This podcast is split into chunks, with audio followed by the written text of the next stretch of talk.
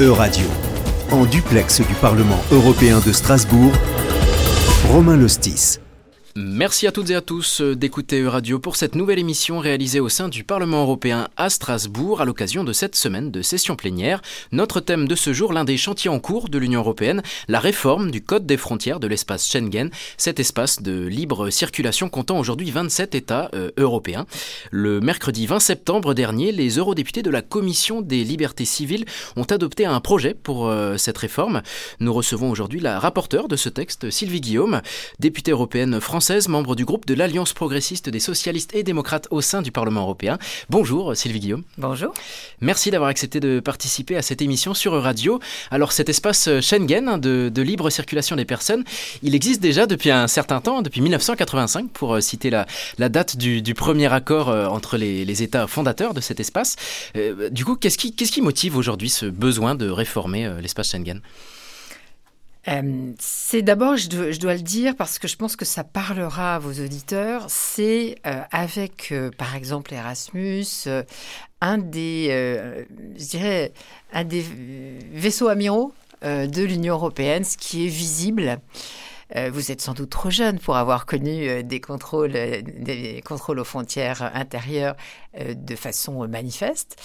mais moi, j'ai connu ça. Et donc, quand effectivement euh, ces contrôles aux frontières intérieures ont été levés, on a quand même senti un très très fort euh, vent de liberté euh, au travers de, l'Union. Cette liberté de circulation est vraiment un bien commun. Il se trouve que ces dernières années, pour des motifs sur lesquels on reviendra certainement, qui ont été utilisés par les États membres de cet espace Schengen, des contrôles plus ou moins massifs ont été rétablis. Et euh, le summum, d'une certaine manière, parce que ça fait quand même depuis euh, une bonne dizaine d'années que les choses euh, dysfonctionnent, le summum, d'une certaine manière, a été au moment du Covid, où la panique a saisi un certain nombre de gouvernements qui ont fermé de façon complètement anarchique leurs frontières. On appelle ça fermer la frontière, mais en fait, on rétablit des contrôles aux frontières intérieures et donc, on fait complètement dysfonctionner euh, l'espace Schengen, qui repose en, gros, pour faire euh, très très vite, sur un principe que, à partir du moment où les frontières extérieures sont correctement euh, gardées, eh bien, il y a une libre circulation à l'intérieur. Donc, comme la Commission européenne n'a pas vraiment réagi à cette, à cette anarchie et à cette décision un peu chaotique, il a semblé important justement qu'on revoie ce code frontière Schengen.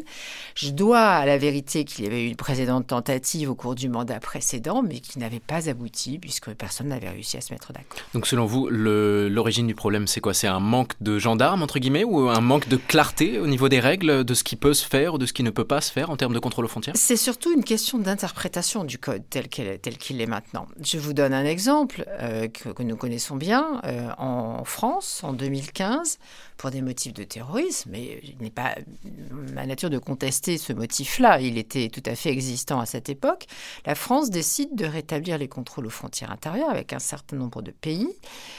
Alors là, euh, qu'elle choisit effectivement, et à des lieux de passage. Euh, et normalement, elle aurait dû, euh, vis-à-vis -vis de cette menace, avoir des contrôles qui durent six mois. En 2022, ces contrôles existaient toujours. Sept ans. Donc, euh, et pour des motifs qui se sont, euh, qui ont été euh, quelquefois modifiés, quelquefois pas. pour des durées qui se sont prolongées tous les six mois. Et donc voilà, il y a une très très grande liberté qui a été qui a été mise en place. Et donc mais ça c'est finalement plus, qu'une liberté en fait, c'est une violation du droit européen. Absolument, tout à fait. Et, et en fait, comme il n'y avait pas de sanction de la part de la Commission euh, eh bien finalement tout le monde a fait comme il voulait.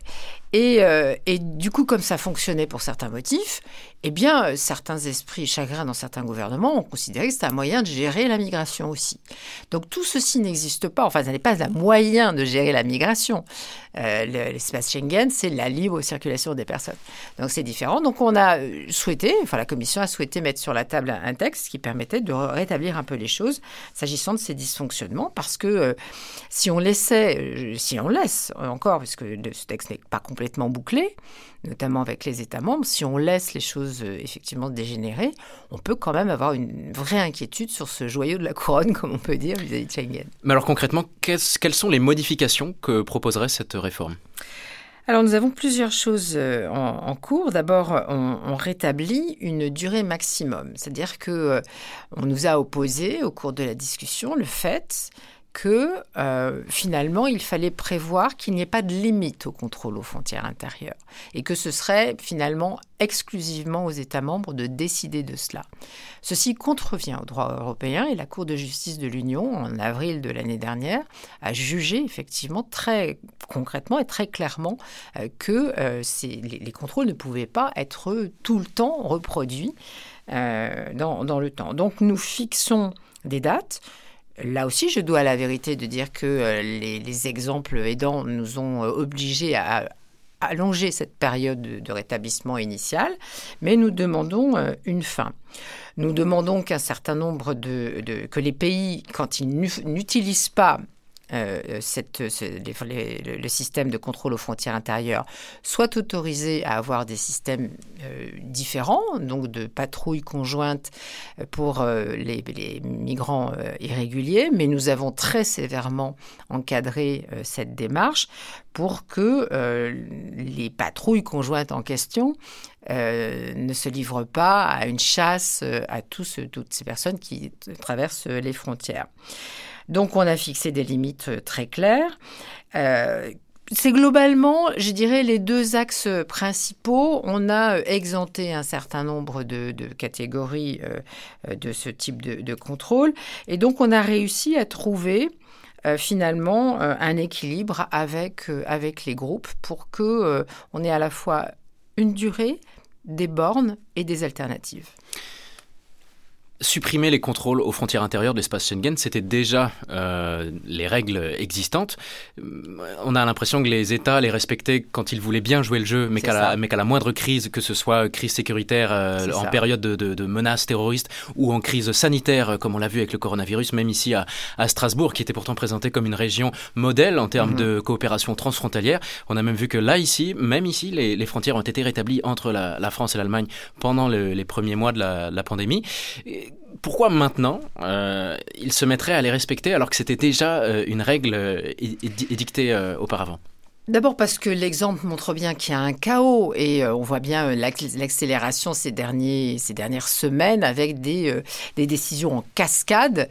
c'est un peu un jeu de dupes où un État considère que il a un risque à sa frontière avec des gens qui la, qui la franchissent irrégulièrement et donc prend une décision de fermeture de la frontière.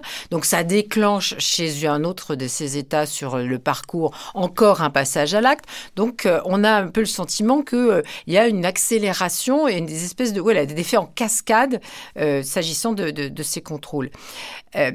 notre pari, mais il faudra que la Commission soit là aussi à la hauteur aussi de ce texte, c'est que les règles sont plus claires, sont mieux encadrées, et que les transgressions sont effectivement euh, sanctionnées.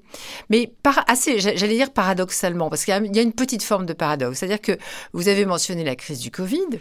Euh, là, euh, effectivement, comme je le disais tout à l'heure, il y a eu des fermetures assez erratique, on va dire, euh, selon, euh, selon les États. Moi, je me souviens venir de, de, France, euh, arriver en Belgique le matin, je passais sans contrôle, le, soir, ça n'était plus possible. Enfin, c'était assez perturbant d'ailleurs. On avait, fallait remplir des formulaires à ce moment-là. C'était extrêmement curieux.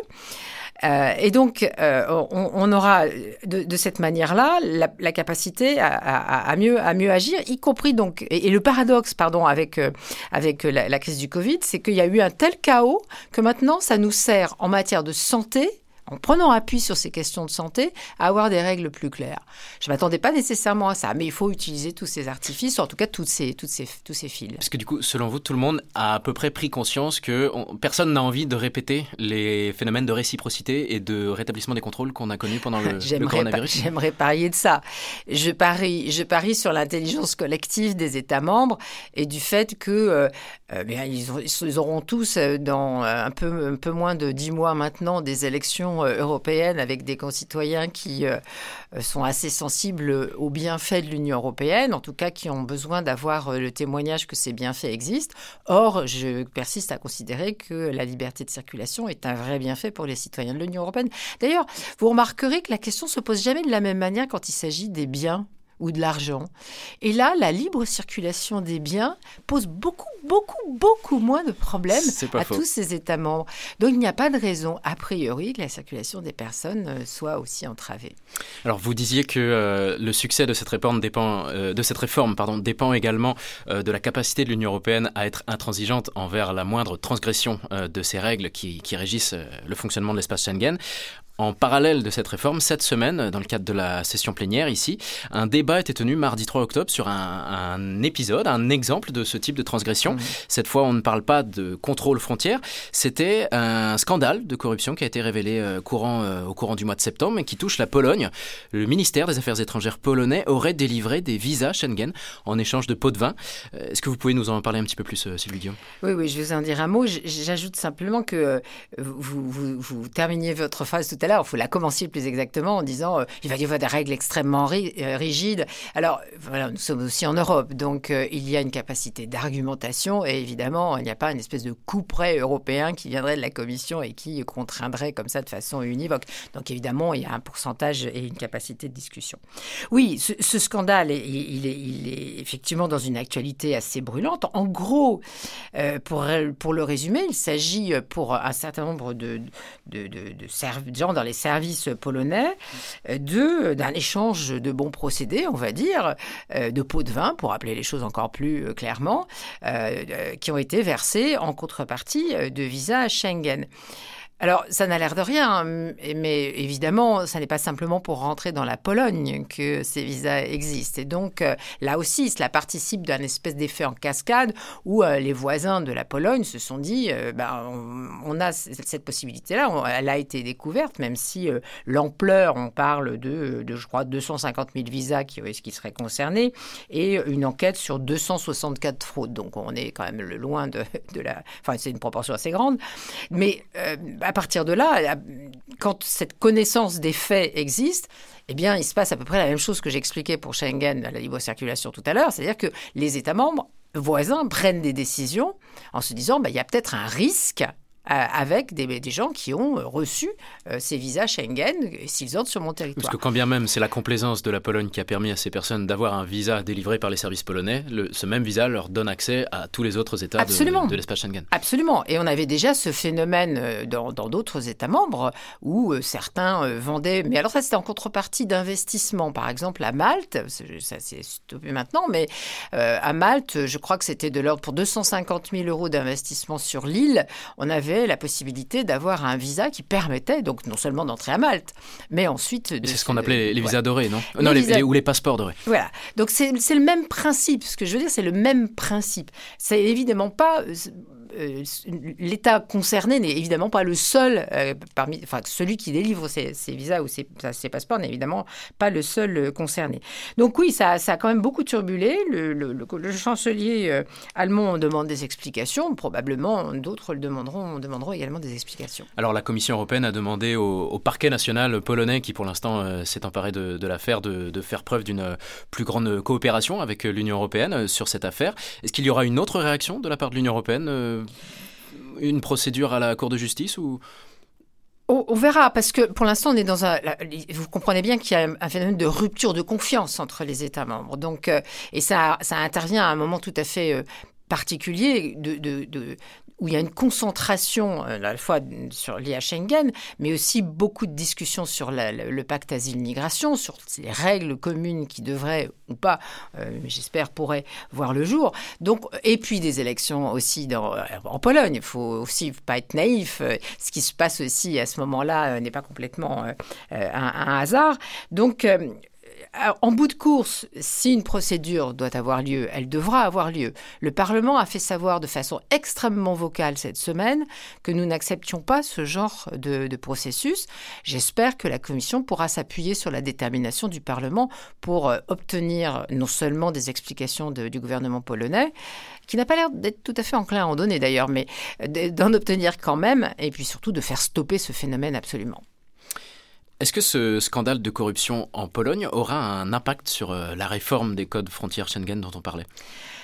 J'espère que non, mais comme j'ai essayé de vous, l'expliquer, euh, il y a un tout et une ambiance. Et d'une certaine manière, beaucoup d'événements qui se passent dans l'Union européenne, qu'il s'agisse institutionnellement d'élections, d'enjeux politiques, d'interprétation ou d'instrumentalisation d'un certain nombre de phénomènes, finalement trouvent une forme de déversoir sur, sur Schengen, où voilà, un certain nombre de gouvernements se disent, bah, pour régler ce problème, pas, je ferme les frontières. Donc, on ne peut pas complètement exclure à un moment donné que des, ces coups répétés créent euh, euh, effectivement une fragilité de, de cet espace Schengen. D'où l'idée de le renforcer et de bien cibler quels sont euh, les sujets qui concernent réellement le code frontière Schengen? Je vous donne un tout petit exemple le plus rapide possible.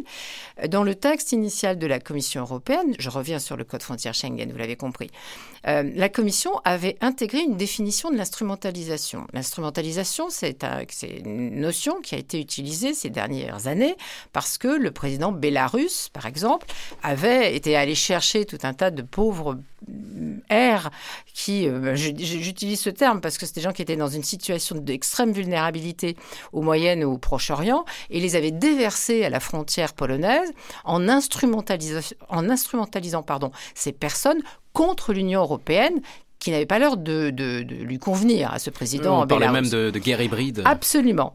Et donc, euh, ce texte, un texte a surgi concernant cette instrumentalisation. Le problème de ce texte, soit dit entre nous, c'est qu'il s'attaque, malheureusement aux victimes de l'instrumentalisation, mais pas à ses auteurs. Donc ça n'a rien à voir avec le code Schengen. Et bah, écoutez, on retrouvait cette tentative de mettre instrumentalisation dans, euh, sur une question de libre circulation. Donc on, a en commission des libertés civiles écarté ceci. De toute façon, les opposants à ce texte, enfin ceux qui sont partisans de l'instrumentalisation, euh, sont très fâchés, mais ils ont toujours la possibilité d'avoir un texte qui existe par lui-même sur l'instrumentalisation. Alors pour terminer, la, et, pas des moindres, hein, la, prochaine étape de cette réforme, c'est aussi de passer par une étape de négociation avec les États membres eux-mêmes, réunis au sein du, Conseil de l'UE. Mhm. Euh, comment vous appréhendez cette étape? Parce qu'on pourrait y voir une étape mm, peut-être euh, pas très agréable, mais nécessaire que pour adopter ces nouvelles règles, les États devraient reconnaître que finalement ils ont un petit peu trop euh, agi selon leur bon vouloir, euh, alors que c'est pas censé être le cas. Alors il y a une étape intermédiaire, mais qui est purement, enfin voilà, qui est assez difficile à expliquer. C'est le, le, mandat pour négocier justement dans ces trilogues avec le Conseil est contesté par une partie de l'hémicycle d'extrême droite, qui veulent donc ne pas permettre qu'on aille en discussion avec les. C'est assez paradoxal, mais c'est malheureusement ça existe. Oui, un, trilogue, c'est-à-dire la discussion qui de mise au point euh, entre la position du Parlement et la position du Conseil, c'est toujours un exercice assez particulier parce que il est souvent pris dans l'urgence. Euh, il y a souvent une dramaturgie euh, et des positions qui quelquefois sont extrêmement éloignées. Donc oui, il y a toujours un risque que les, discussions soient compliquées. Je, l'avoue. On a une petite échéance temporelle quand même qui est devant nous. Je dis petite, mais parce que est est à quelques mois des élections européennes. Donc de toute façon, il faudrait que nous ayons conclu. Mais vous savez, il y a eu déjà d'autres tentatives de réforme du code frontière Schengen euh, dans des mandats précédents. Ce n'était évidemment pas moi qui étais euh, rapporteur sur ce texte, mais qui se sont soldés par un échec. Il y a eu un constat où on ne pouvait pas aboutir. Donc ça peut arriver aussi. Je ferai évidemment tout mon possible euh, pour que la position du Parlement euh, soit euh, non seulement défendus, mais aboutissent dans ces trilogues. Cette fois-ci, vous êtes plutôt optimiste? Je préfère ne pas me, prononcer là-dessus parce qu'on on peut être déterminé sans être optimiste, mais la détermination est plus, est plus utile que l'optimisme, qui est un sentiment. Nous verrons en tout cas si euh, ce processus finit par, par aboutir. Nous suivrons donc l'évolution de cette réforme sur les codes frontières de l'espace Schengen. Moi, je vous dis un très grand merci, Sylvie Guillaume, d'avoir pris le temps de, de venir venir euh, à l'antenne de radio pour euh, nous partager vos explications lors de cette émission. Et merci à toutes et à tous pour votre attention.